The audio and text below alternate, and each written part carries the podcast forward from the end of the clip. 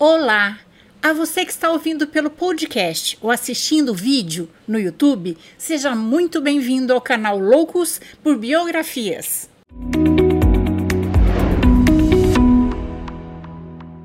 Mas antes de começarmos, eu quero agradecer a todos que estão me apoiando financeiramente no Catarse ou se tornando membros do canal no YouTube. E também a todos que estão dando like, comentando e compartilhando as biografias, dando cinco estrelas no Spotify, porque isso faz com que as biografias cheguem para mais pessoas e o canal cresce. Agora vamos lá. Senta que lá vem história.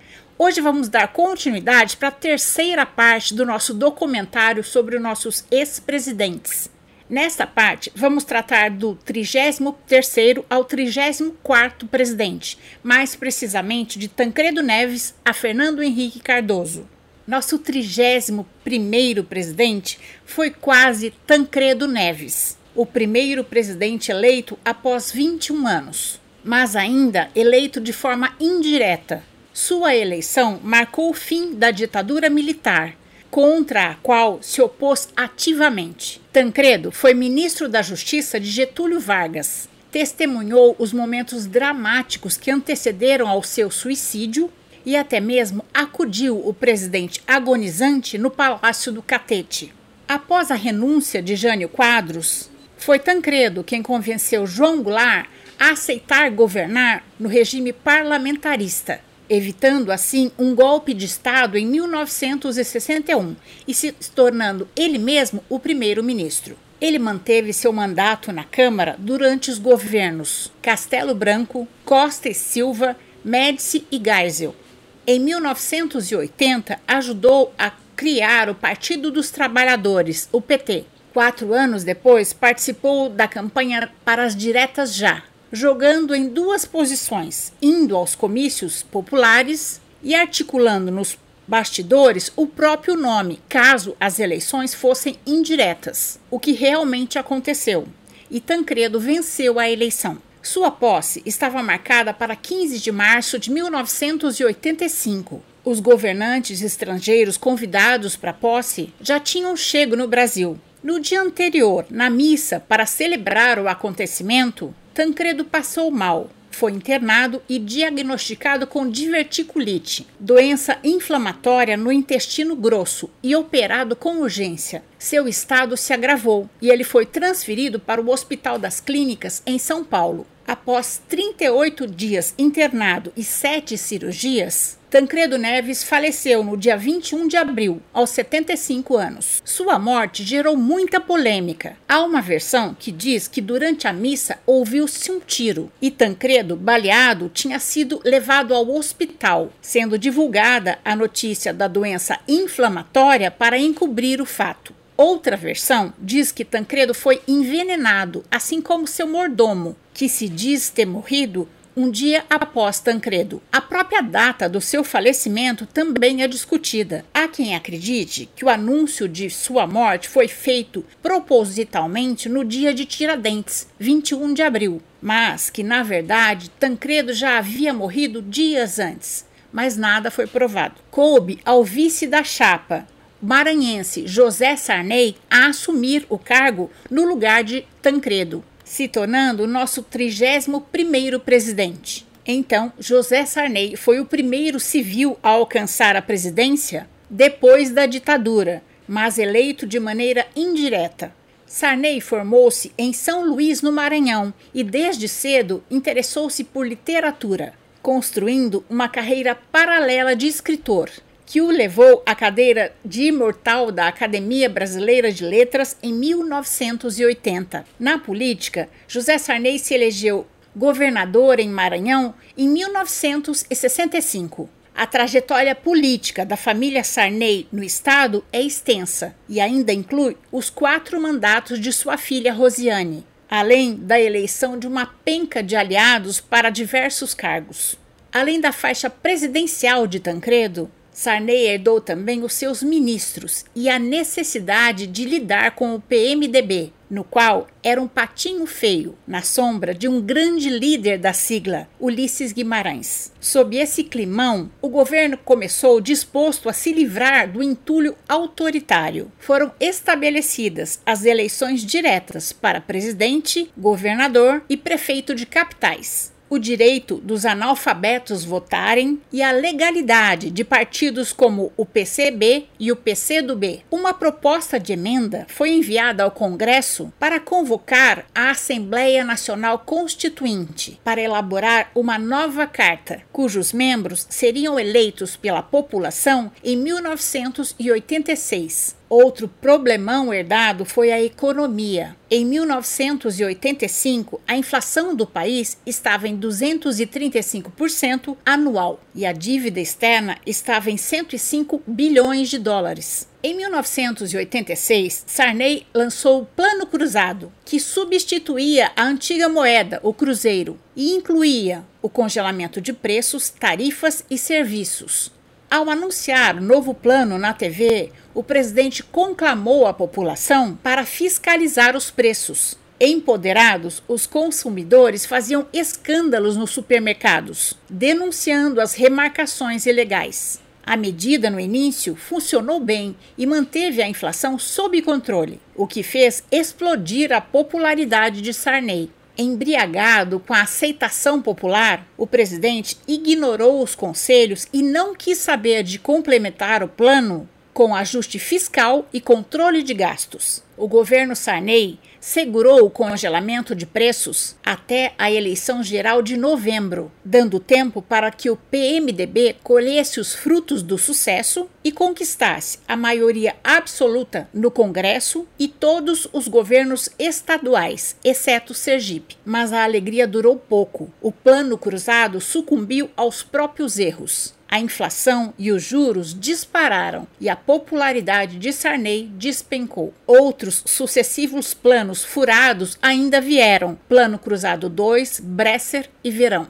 Em 87, ano que a dívida externa chegou a 121 bilhões de dólares, Sarney anunciou uma moratória, suspendendo o pagamento dos juros da dívida para recompor as reservas brasileiras. Mas a coisa continuou a desandar. 1989 fechou com a inflação estratosférica de 1.783% ao ano. Sarney então estabeleceu um mandato presidencial de cinco anos, que o manteria no poder, mesmo impopular, até 1990. A nova Assembleia Constituinte foi feita, substituindo a anterior do período da ditadura. Na Constituinte, os congressistas trabalharam no ambiente mais democrático que o país já teve para elaborar uma Carta Magna. Estavam lado a lado figuras como Fernando Henrique Cardoso, Lula, José Serra, Mário Covas, Nelson Jobim e outros. O resultado foi um documento extenso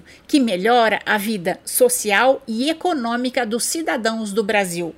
A nova Constituição, chamada de Constituição Cidadã, foi promulgada em 5 de outubro de 1988, dia em que Ulisses Guimarães, presidente da Constituinte, proferiu um dos melhores discursos da nossa história. Ele disse: a Constituição não é perfeita.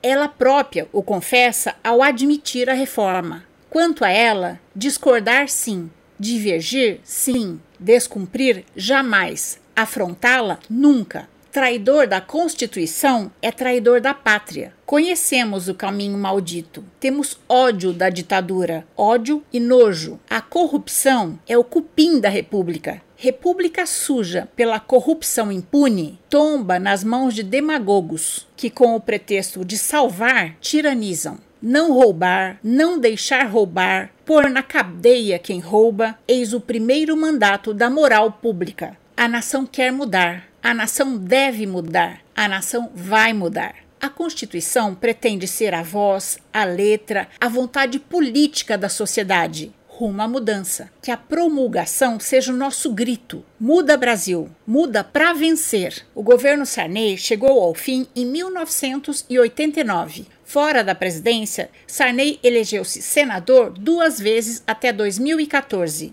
No Congresso, presidiu o Senado por quatro vezes e influenciou os governos de Fernando Henrique, Lula, Dilma e Temer. Seu nome também continuou aparecendo em investigações de corrupção e outras irregularidades, mas ele nunca foi condenado nos escândalos em que foi citado.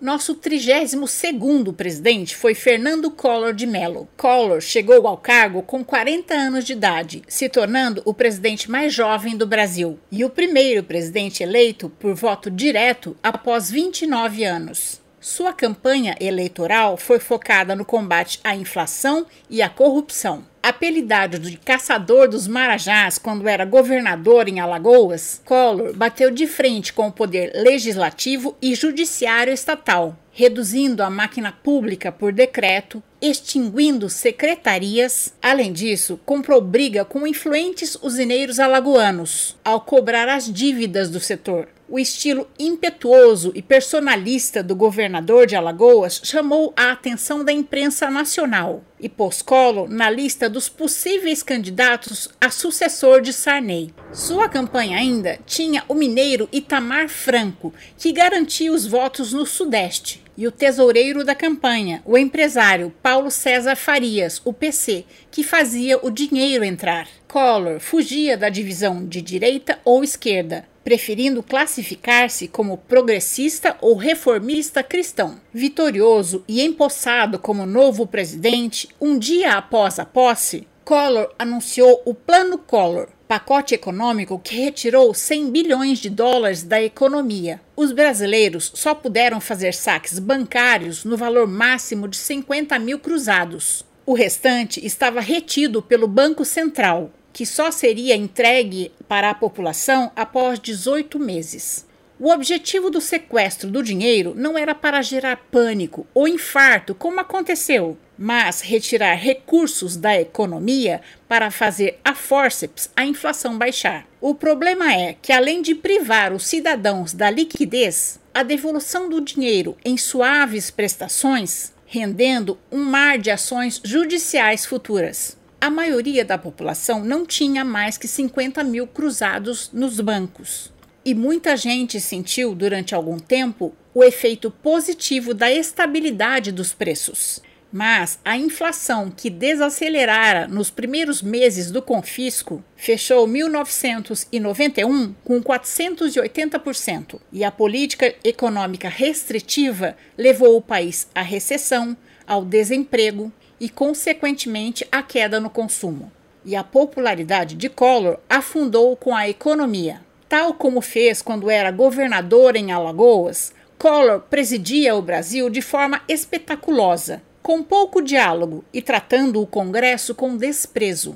Os brasileiros se acostumaram a ver Collor saindo de manhã da casa da Dinda, sua residência pessoal, onde permaneceu como presidente, para correr com camisetas motivacionais. O jovem presidente pilotava jet ski e se deixava fotografar em aviões e jatos. Em uma tentativa de fazer a economia reagir, Collor anunciou em janeiro de 91 o Plano Collor 2. Os preços foram congelados e a economia desindexada. A desindexação é um termo utilizado na economia quando um país deixa de indexar seu preço a um índice pré-estabelecido pelo mercado financeiro, desindexar o salário mínimo com base na inflação, por exemplo. No mesmo ano, com uma tentativa de recalchutar sua imagem, Collor montou o que foi chamado de Ministério dos Notáveis, com figuras de boa reputação na sociedade. Mas já era enorme a pressão da opinião pública sobre o presidente.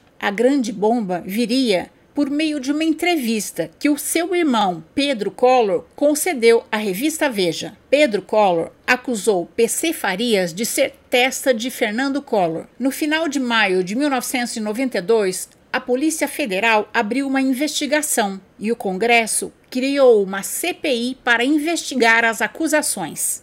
As denúncias não acabaram. Em uma entrevista concedida à revista Isto É, Heriberto França, motorista da secretária de Collor, disse que a empresa de PC Farias pagava as despesas familiares do presidente por meio de um depósito na conta bancária da secretária. Revelou-se ainda que um Fiat Elba para uso do presidente foi comprado com um cheque de uma conta fantasma ligado a PC Farias.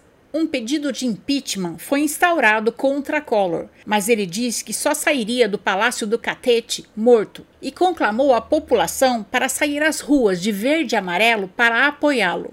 E a população saiu às ruas sim, mas a maioria de preto, pedindo a renúncia do presidente. O chamado 16 de agosto de luto deflagrou uma onda de novas manifestações e ganhou estímulo de partidos de oposição, associações e sindicatos. Em uma tentativa de escapar da suspensão dos seus direitos políticos por oito anos, Collor renunciou ao mandato. Assim mesmo, o Senado prosseguiu com o julgamento, tornando-o inelegível por oito anos. Por ser vice de Collor, Itamar Franco assumiu a presidência em 1992, tornando-se nosso 33º presidente. Itamar votou a favor da legalização do aborto, do jogo do bicho, contra a pena de morte e o mandato de cinco anos de Sarney.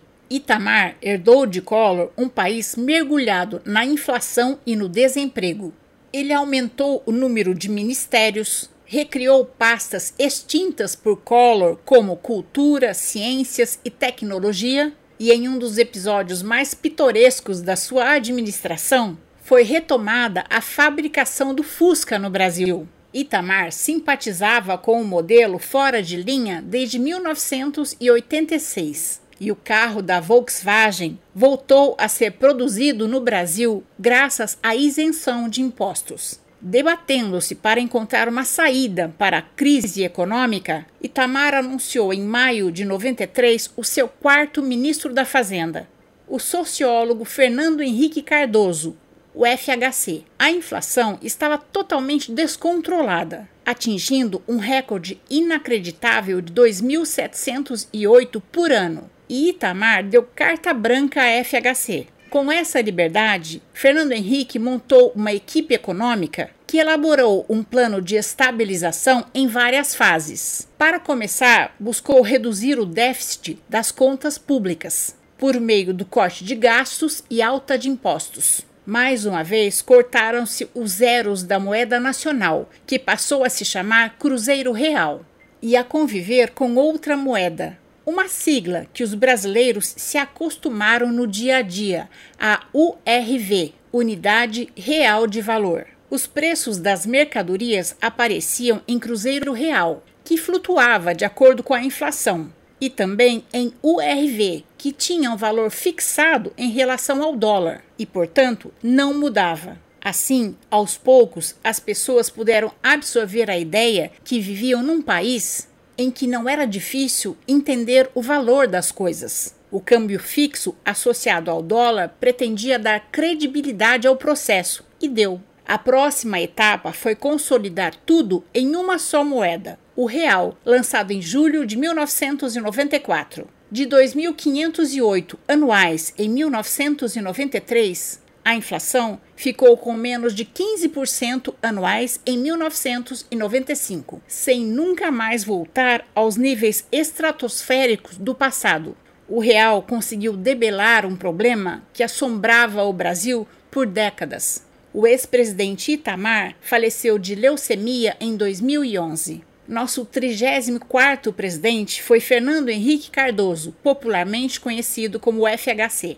Ele foi o segundo presidente eleito pelo voto direto após a promulgação da Constituição Cidadã e o primeiro presidente a governar até o fim de dois mandatos. Sua carreira intelectual é sólida. Professor de sociologia na USP, sua participação em um grupo de estudos sobre Karl Marx lhe rendeu uma ordem de prisão em 1964. Sob a acusação de ser comunista, foi mandado para o exílio. A vida no exterior deu impulso à carreira de professor.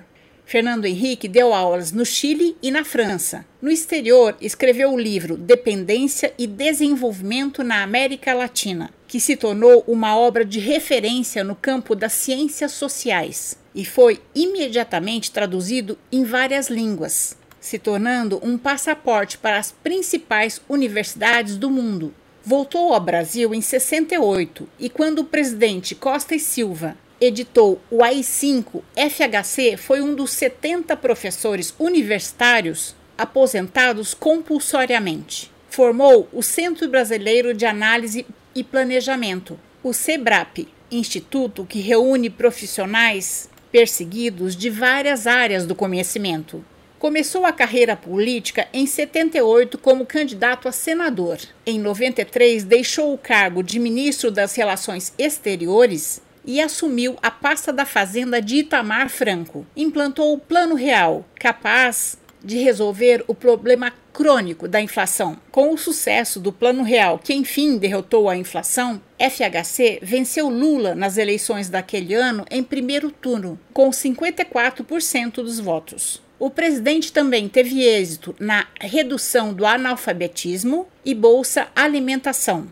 Teve destaque em seu mandato o aumento considerável de privatizações, como o sistema de telecomunicações, a Vale do Rio Doce e a Light, que não ocorreram sem suspeitas de favorecimento e protestos. Com avanços tecnológicos, alguns serviços baratearam, como a venda de linhas telefônicas. A manutenção de uma paridade entre o real e o dólar, que, com uma baixa da inflação, levou a uma febre de consumo no país. E as classes mais favorecidas aproveitaram para viajar para o exterior. O outro lado da moeda, porém, foi a criação do déficit comercial, com problemas para exportadores e para a indústria nacional. O governo respondia com a tentativa de restringir o consumo por meio do aumento de taxa de juros. Seus planos eram muito bons e não cabiam num mandato de quatro anos. Por isso, FHC se engajou em propor uma emenda à Câmara que permitisse a reeleição de presidentes, governadores e prefeitos. Em maio de 97, quatro meses após a Câmara aprovar a emenda da reeleição,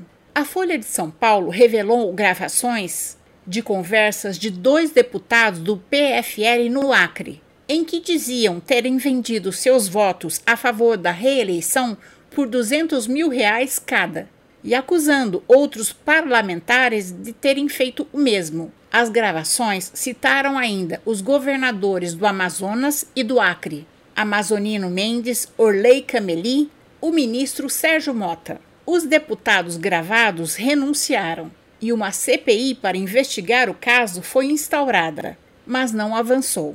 FHC e o governo sempre negaram envolvimento no esquema Vitorioso na aprovação da reeleição, para seu segundo mandato, teve como principal adversário novamente Lula. FHC venceu Lula novamente no primeiro turno, se tornando o nosso 35º presidente. Ajudou bastante em sua vitória uma custosa manutenção do real valorizado em relação ao dólar, obtido por meio da queima de reservas do país durante o período eleitoral. As más notícias vieram logo após a sua posse para o segundo mandato, em janeiro de 1999, quando o governo desvalorizou a moeda, o que veio acompanhado do aumento da dívida externa, da elevação da taxa de juros para controlar o temor dos investidores. Devido ao endividamento, o governo promoveu o enxugamento dos gastos públicos e o aumento da carga tributária, liderada pelo PT, a esquerda organizava protestos e pedia o impeachment de FHC. Em agosto de 99, uma marcha dos 100 mil foi até Brasília.